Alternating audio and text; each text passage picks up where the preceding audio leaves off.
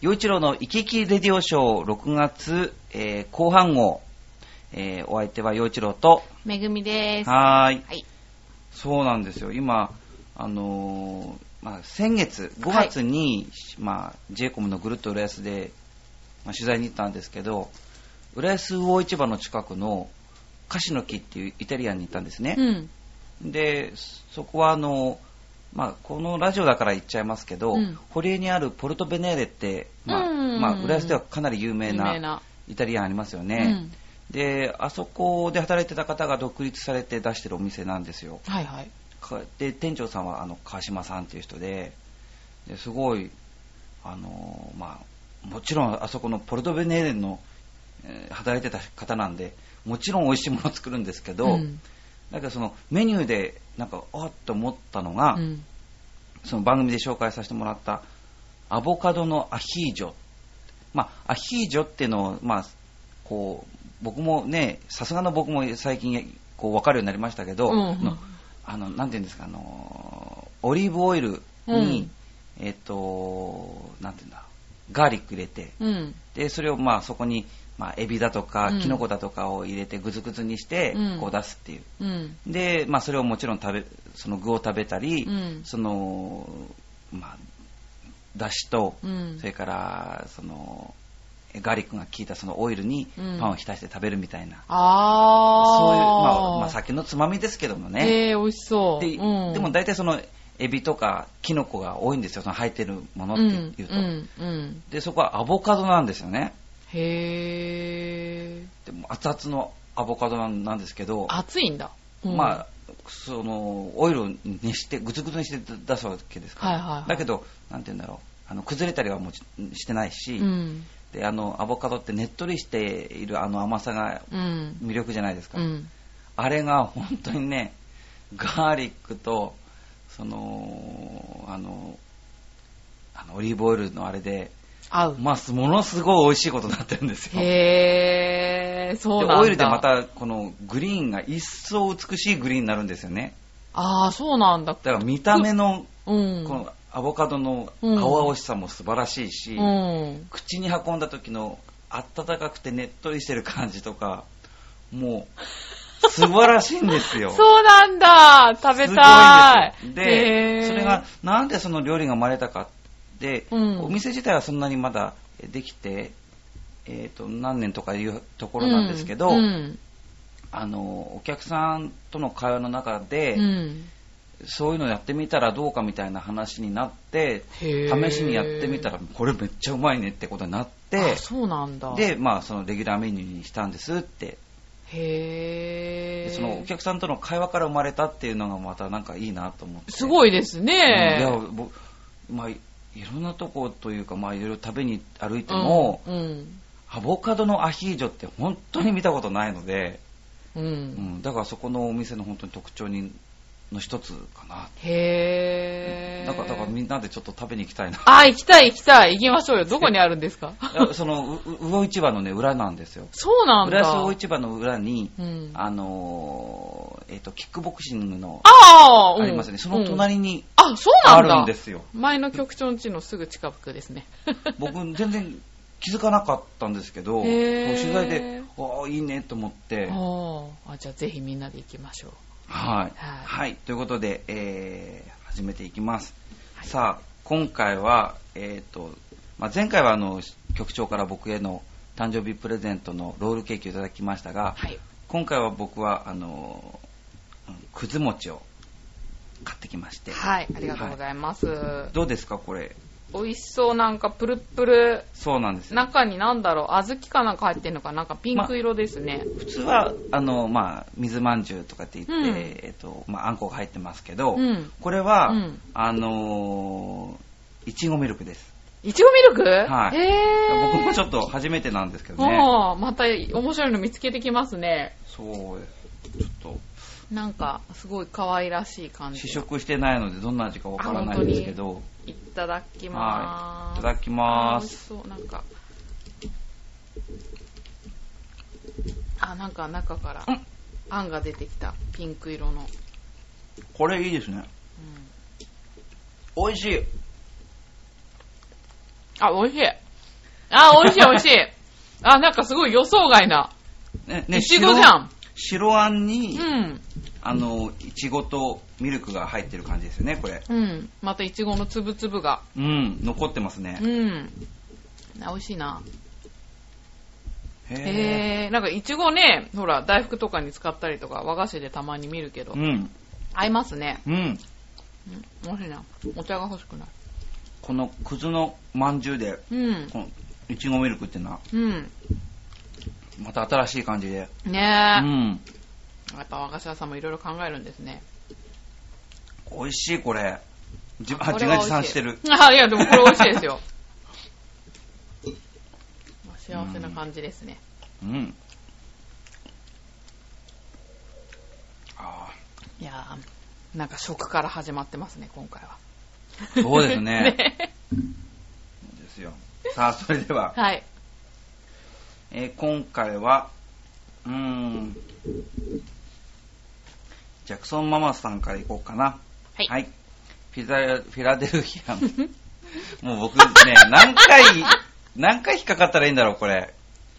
もうアメリカ人の人ってどうなんだろう。このフィラデルフィアって、う。噛まずに言える人って、みんな噛まずに言えるのかなんでも、フィラデルフィアって、日本人が言うような言い方きっとしないんでしょうね。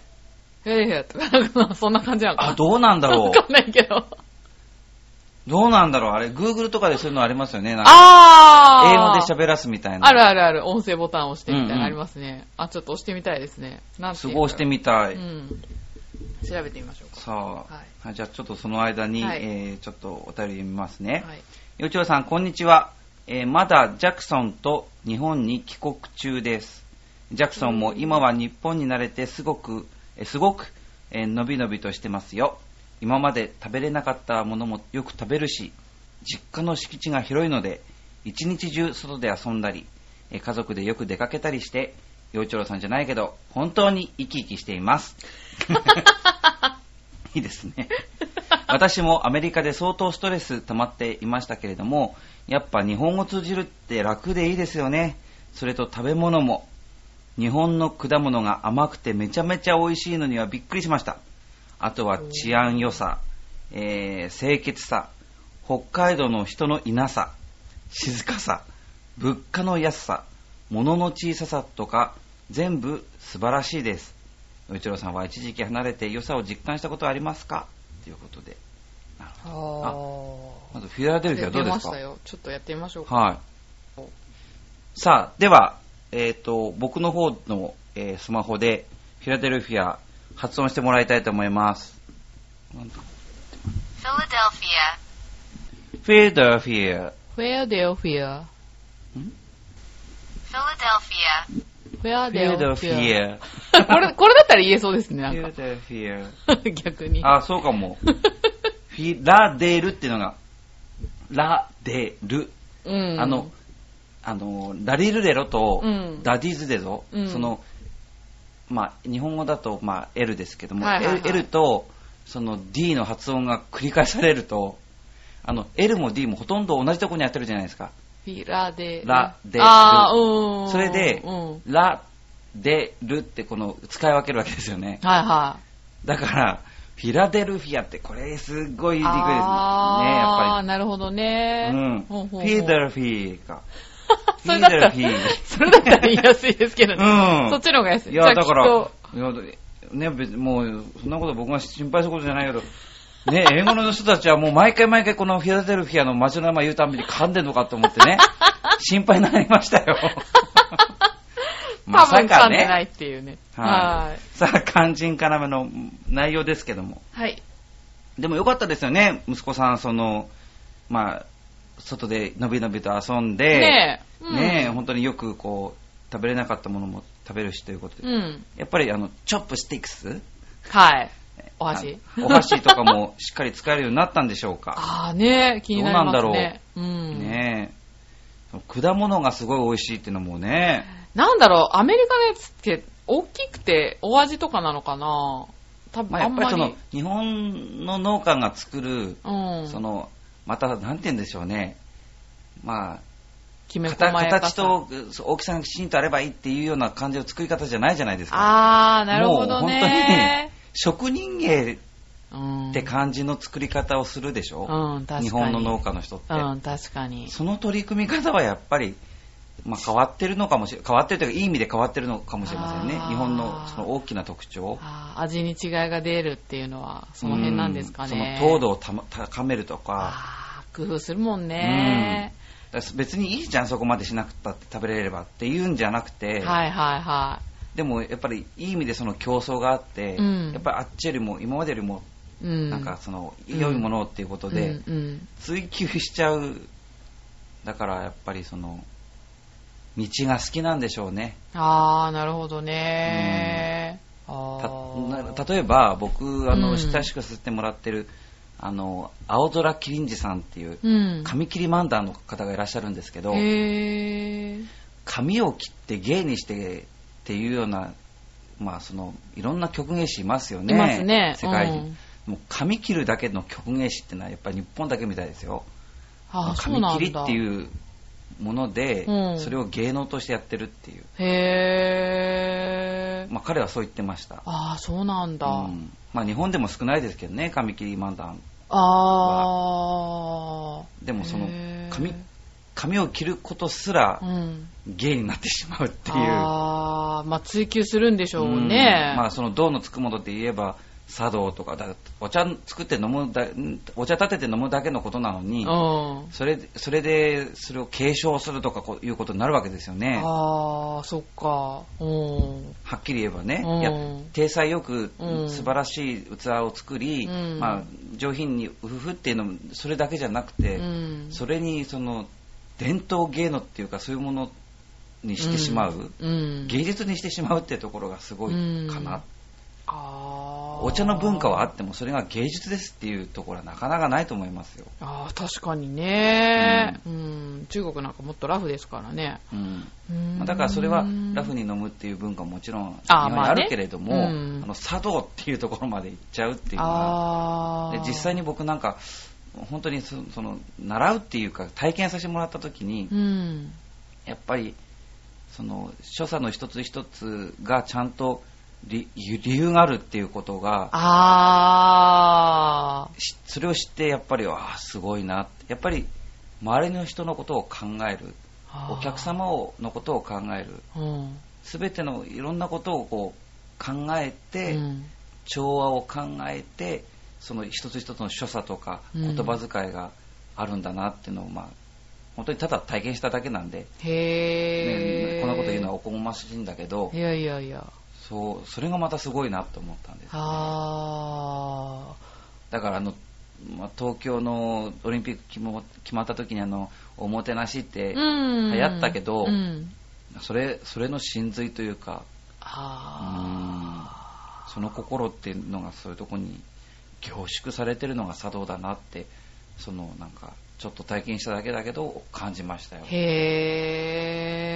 えうんああそうなんだうんだからなんかそのうんなんか果物作る人たちもなんかそういう風なとこになっちゃうんじゃないですかねでもまあそうでしょうねでもそうやって生き抜くみたいなね感じでしかいられないのかもしれないですしねえねえうんそうめちゃめちゃ甘くて美味しいっていうのねねいやえいいなうんでもその治安の良さ清潔さもう逆に僕行ったことないからなんかねええな興ざめしちゃいそうですけどねあアメリカンですうか、ん アメリカだけじゃないですけど僕海外って行ったことないんでああ、そっかそっか。アメリカがあんまね、日本と変わんないいから。やでもな、うんでもあのアメリカのアメリカはいいんじゃないかと思いますよ行ってみたいと思いますもんうーん、そうですか。うんやっぱりそれこそあのうちの兄が行ってるんですけど、うん。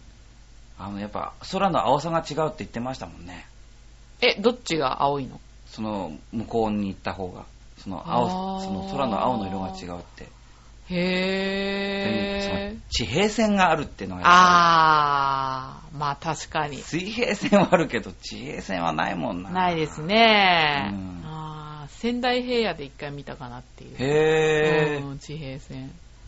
へそうーだからなんかそれはねどこまで行ってもまっすぐがどうとか、そんなのはみね、まあああ。北海道にはあるんでしょうけどね。うん、まあね。はあ、確かにね。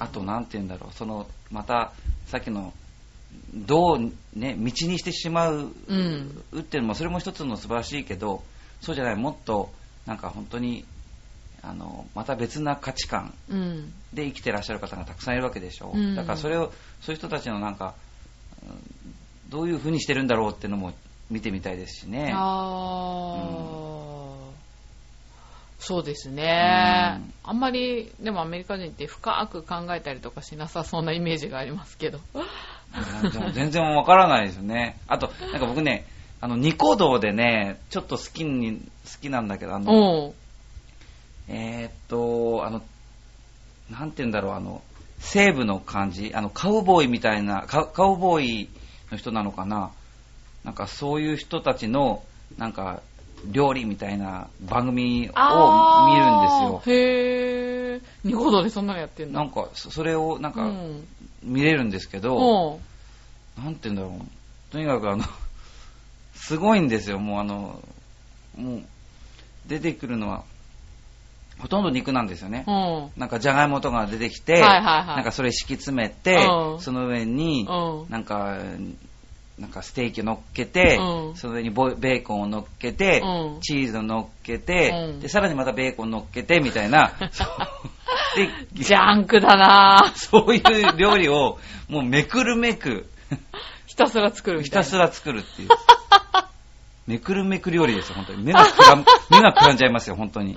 お美味しいんですかでもいや、まずくはないと思いますよ。だまからあねだけど、その、なんて言うんだろう。まあ、これも一つの分かりやすいアメリカのイメージ。はいはいはい 肉食う肉もをう食うみたいの上なに、肉の上に、また肉みたい な。もう、じゃがいもが、もう、すごい野菜みたい、ヘルシーみたいに見えちゃう。ああー、なるほどね。アメリカ人なでも、でもこれとビール絶対合うよねっていう。ああ、まあ確かにね。ブラックペーパーいっぱいこうやってやってね。いやーああいうのも、その、その土地に行って、なんか体験してみたいですよね。ああ、なるほどね。確かにね。ううんん。もう日本でやるんじゃちょっと、みたいな気もするけど。うんああいう向こうに行ったら、それはそれで楽しめるような。なんだっけ、あの、品川駅前になんか、あの、そういうアメリカンな料理食べさせてくれるレストランあったけど、へえ、もう肉なんですか、それは。いや、だけど、それも多分日本っぽくなってんじゃないのっていう気もするかああ、らなるほやどっぱ本ね。。当に向こうに行って、向こうの大きさで食べてみたいですね 確かにね。何人かで食べてみたい。何人かでねね味もね、どうなんだろう、お味っぽいですけどね。そうかないな。まあ、ねでもね。で無事無事に、えー帰国されたんでしょうね、今はね。ね、どうなんでしょうまあ、ね。 6月1日にうん帰国中ですって書いてあるから、もうね、帰国されてるんでしょうけど、まうんうん。たね、フィラデルフィーも ね、フィーデルフィーもフィーデルね、はなんかこう、ほっとするんじゃないですかい。ね。ね、また帰ってきたら帰ってきたでね。ねううんん。きっと第二の故郷とかなんでしょうからね。ねうん。はい、さあ、では続いてのお便りいきます。えー、新潟県のぐりぐりよっぴーさんです。はい。よいちろさん、ご機嫌だイぜェーイさて、、洋一郎さんに素朴な質問ですが、洋一郎さんがよく読む、えーよく読む雑誌とか週刊誌はありますかミュージシャンだから音楽専門誌とか読まれますかそれではごきげんよう、シャララララ。おー音楽専門誌。読まないですね。読まないんだ。読まないですね。おーでもあるんですよね、そういうの。きっと。うん、ありますあります。たくさんありますけどうね。ん。まあ、あんまり読まないですうーね。ん僕雑誌週刊誌だと、最近、東洋経済買いましたね。へーリニア特集やってたんですよ。本当に好きなんですね。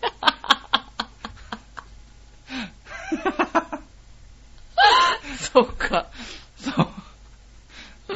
もう大きくリニアって書いてあったから、買っちゃった。買っちゃいま したね。そしたらいろいろ書いてあって、やっぱり。うんそっか。うんあー経済の方はそんな、別に。経済はわかりませんよ、そんなね。そうですか。うんでも、へね。あ、だから詳しい。全然アルメニアもう、もうほとんど分かってないのに、へーって言いながらこう見てくれて、へーへーって言って。でもう明日には忘れちゃうんですけど ね。 ああ、いや、いいんじゃないでしょうかね。 はいうん。はい。そんな感じです。はい。え、でもまあ、あの、週刊誌雑誌じゃなくて、うん。本は読みますよね、やっぱり。この、よく読んでますよね僕この何年かはね、うん僕な中野京子さん、ああ。この番組でも言ってると思いますけうん言ど、ってる言っうてたん、中野京子さんがやっぱり好きで、やっぱりこう彼女の探して買ってまた読んじゃいますよねえー、今何読んでるんですか今は「危険な世界史」っていう、まあ、やつでお、ーまあ、とにかくいろいろ出てるんですけどうね、ん。まあその中世のまあ中世というか、まあ、絶対君主の時代を中心とした、うんうんその貴族の文化みたいなのを書いてあるんだけど、うんこういうこと言うとすごいあれなんだけど、まあ、うん、なんて言うんだろう。まあ、いいいろんなことがと、例えば一番、今ちょうど読んだところで言うと、えーし面白そうなのあるかどちろさん歴史好きだよね。な。まあ、そそうですね。なんか、例えばね、こうんこは、えー臨終の言葉様々っていうので、臨終そうそのまあ、人その死ぬ 死ぬ時に何を喋ったかっていうようなことが書いてあるんだけど、う。うん。えーポンパドゥール夫人っていう、まあそのうんえー、とルイ15世の、うん。えーなんていうんですか、愛人ちょ寵愛してたう人、んまあ、愛人ですよね、うんうんうんはい、が、まあうん本当にもう頭が良くて、うんまあ、キャリアウーマンですよねあー言ってみれば。うん。で、まあ、もちろん美貌もあるあるんだけども、んうんその知性を生かして、うんまあ、どんどん政治の方にもまあ口出したいみたいなことをおーした人らしいんですね。うん。でその彼女は、まあ、その42歳の時にうん。過労で、まあ、もう死んじゃうっていう状態になるあーもう死にそうになるわけですうよ。ん。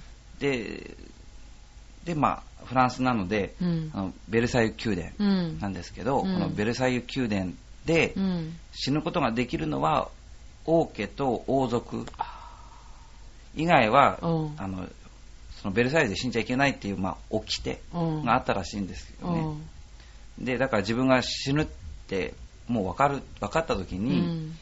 もう一番どうしたらいいのかっていうのはそこだったらしくてあでもあのその、まあ、ルイ15世が、あ。うん。あの OK してしてくれて、うんそのベルサイユの寝室であの死んでもいいってことになったんですへー。で42歳で彼女は亡くなるんですけど、うん。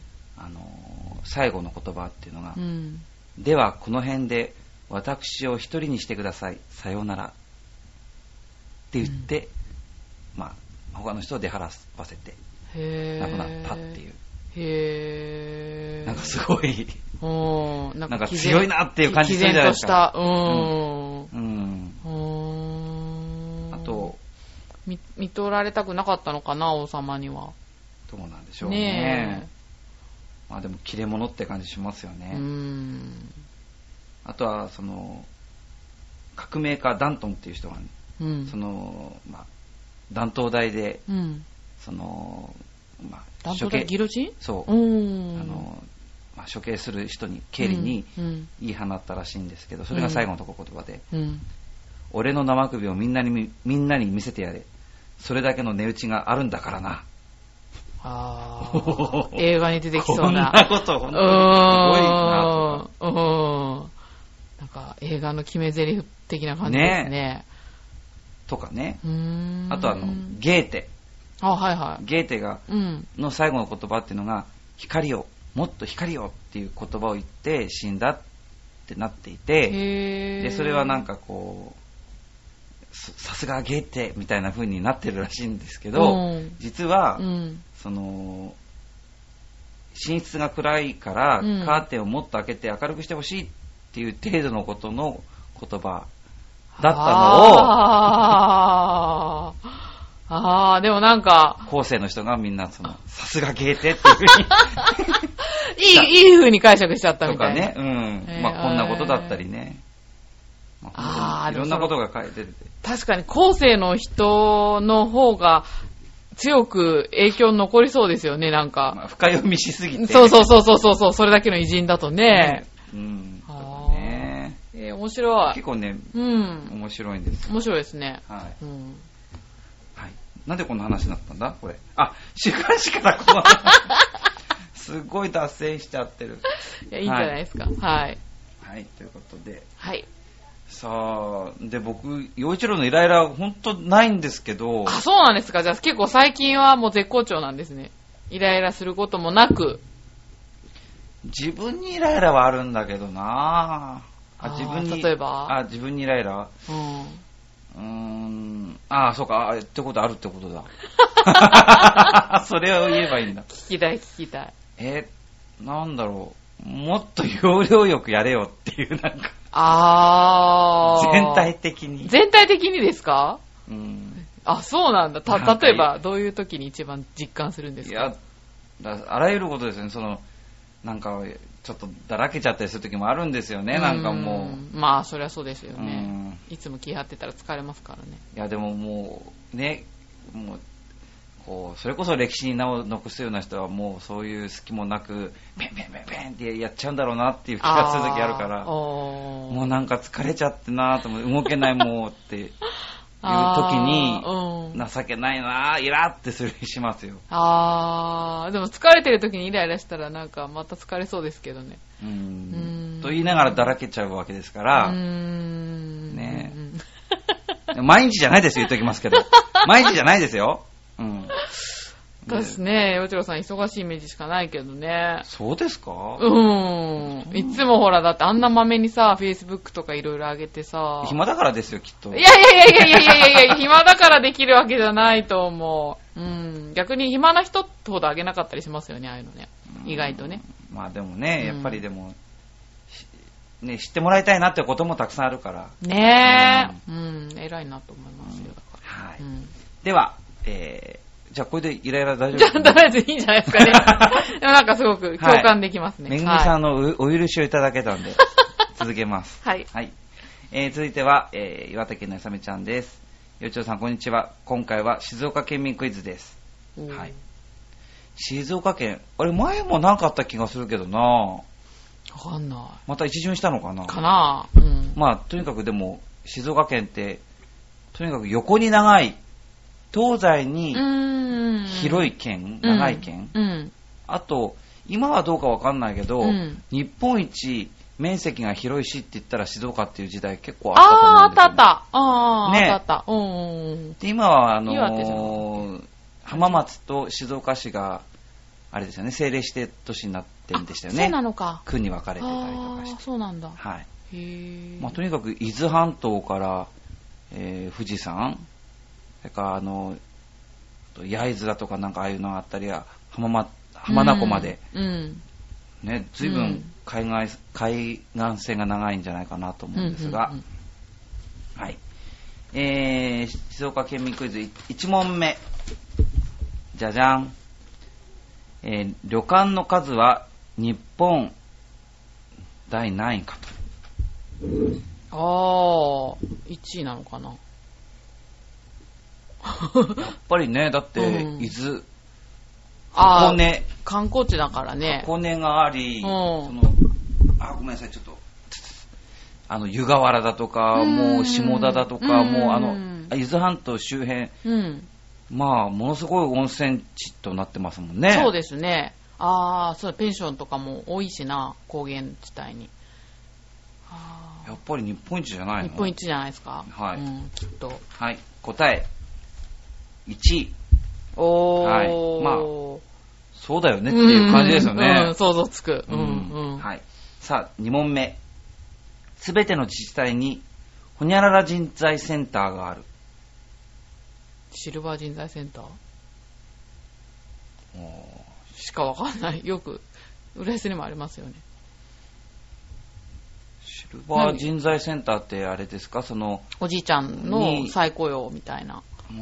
のを斡旋するとこじゃなかったっけ時給300円とかさ そんなんであの浦安にで、ね、自転車の整備とかしてる人とか、多分あれシルバー人材センターので,、方なんですか、うん、でそう紹介されてやってる人じゃないかなすべての自治体、え、すべての自治体ないもんなんですかあああわかんないけあんまりどピンとこないんですけど、ピンとこないけど、でもあれじゃないですか、やっぱりそのほら、あんまりその高齢化の対策、ね、ほあーら、やっぱ予算がなければ、そこを優先しないみたいなところもあるのかもしれないし。そうか。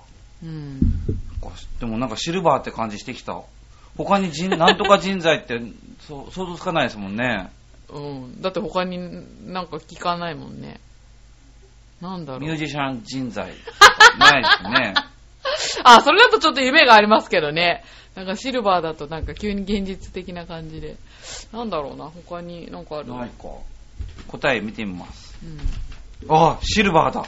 ああ、だよね。だってその言葉からしか、それしか連想できない。おー。うーでんもシルバーってね、でも輝きがあっていいですよね、言葉としては。まあそうですね言葉としてはシルバーシートとか言うけ どねうんでもほら、シルバー感があるとか。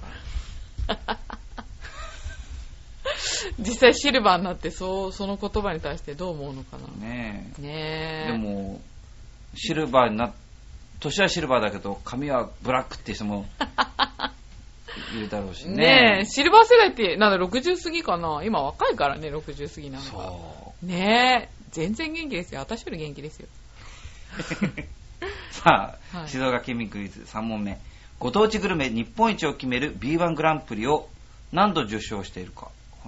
えー、へえあそうなんだあ、でも、ああんまり富士宮や、あうん焼きそばや焼きそばは知ってる有名ですよねあとは何がある他に聞いたことないあんまり B1 も興味あるけど私行ったことなあいんだよな静岡ってあれですよね、あの、黒はんぺんとかあおでんに使ったり、そうそうそうそうそうそう黒いよねあとなんだっけ、うん味噌つけて食べるんでしたっけあわかんななんかちょっと独特のやっぱ文い、う化なんですね、あのあそこね。うんうんうんあそう黒いおでんは聞いたことある食べたことでもないけ富ど士宮、一回じゃない の僕は一度受賞だと思います。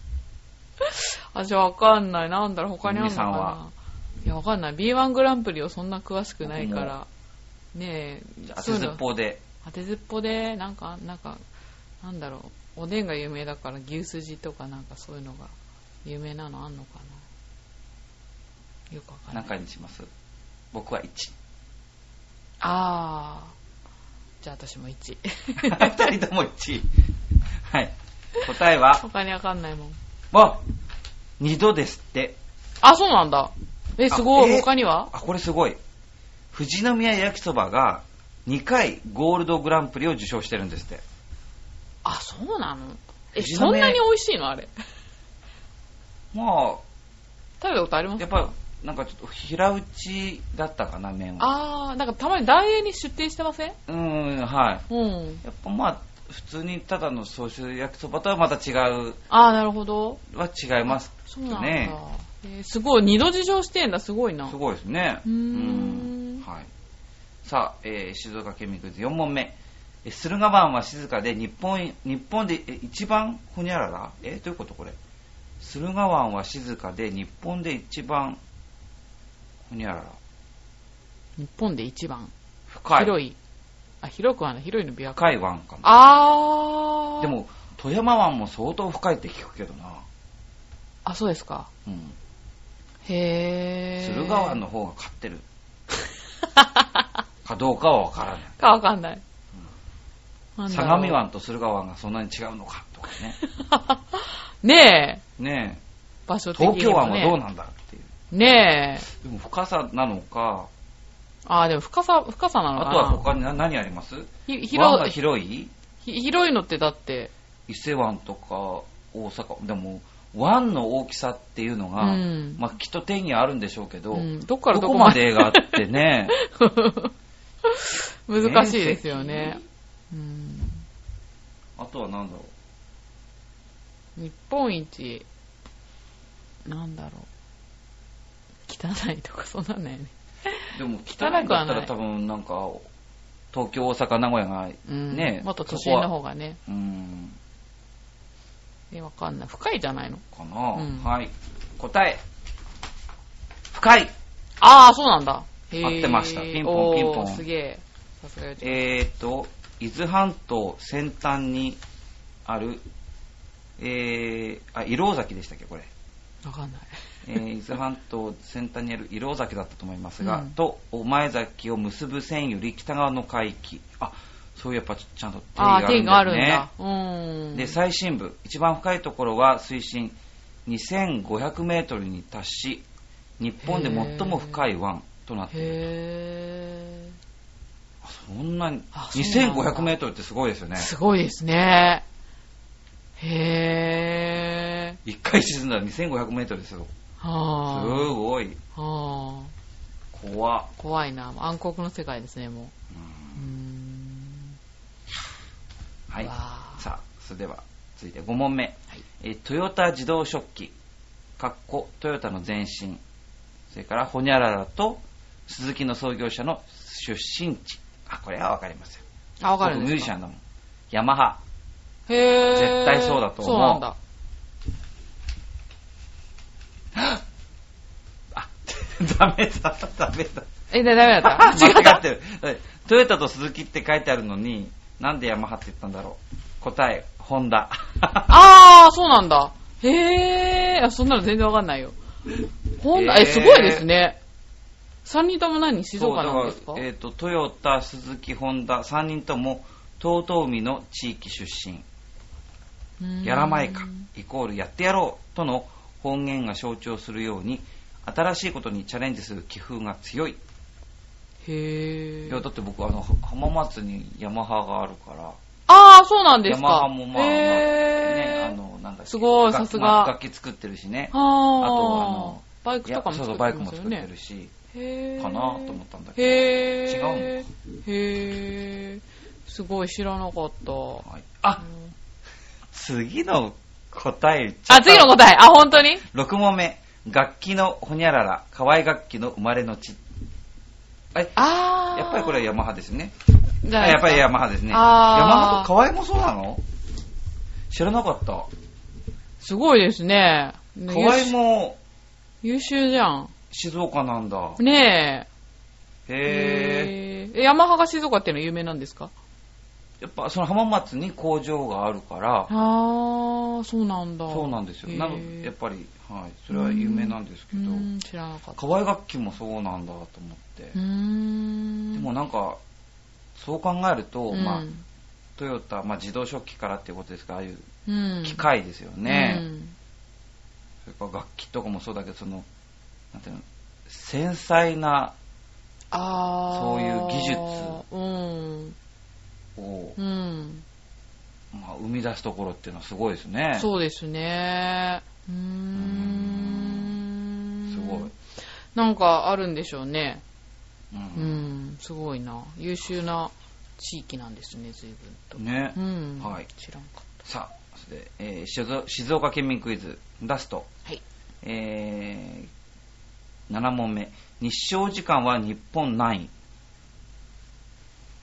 えー、そうなのまあどっち太平洋側はまあみんな長めですよね日本海側に比べてやっぱりねああ、じゃあ、だけどその長いのかな。長い中でいや例えば宮崎ってイメージあるじゃないですかあの宮崎よりも静岡の方が長いのかとか全然わかんないです私もわかんない。そういう地ね域系高っ知て。県よりとかあー高知県も長いんですかいやなわかんないけどなんかこう南の方に行くほど日照時間長そうなあポカポカなイメージがあるからなのかな静岡の方が勝ってるかどうかなんて全然想像つかないけあどあどうなんだろー。うでもなんかあったかいイメージはあるな静岡。ううんん、1位なのかなじゃあその書き方をするってことは。 3位にしときますうん僕じゃあはい私2位にしとこう。日照時間は日本1位あ、そうなんだ。え、静岡が1位なのえー聞いたことない。例えば隣すぐ愛知県だけど、うん。愛知よりもやっぱり静岡なのかね。ですかっていうことねで。すよね。うん。なんか梅がよ先、なんか結構梅だか桜だかが、なんか早く咲くからっつって見に行ったことならあるから、うん日照時間み長いのかなじゃあやっぱりってことねは静まあ岡洗濯外で干せる日が日本で一番あるよってことですよねあそうですねねうん、まあじゃあポカポカ容器に包まれて穏やかな県民性になるんですかね まあ今梅雨時ですけど梅あ雨時でも一番雨降りにくいとこなのかそういうことなんですか日照時間長いってなあいでうのもは1年だからねなんとうんもわかんない、ないけど昼間の時間が長いってことでしょううんうーんなんかでもすごい優秀な地域なんですね静岡知らんかそうですねねうんえ勉強になりましはい、ということで、えーはいイサムちゃんの、えー静岡県民クイズで、今回の、えー YouTube のキキレディオショー、終わりとさせていただきたいと思います。はい、聞いていただいてありがとうございました。ぜひまた来月も、あのー送ってください。メッセージ。はい、待ってます。よろしくお願いしまたよろす。しくお願いしはい、まといす、うことで、お相手は陽一郎と、めぐみでしたありがとうございましたありがとうございましたはいありがとうございました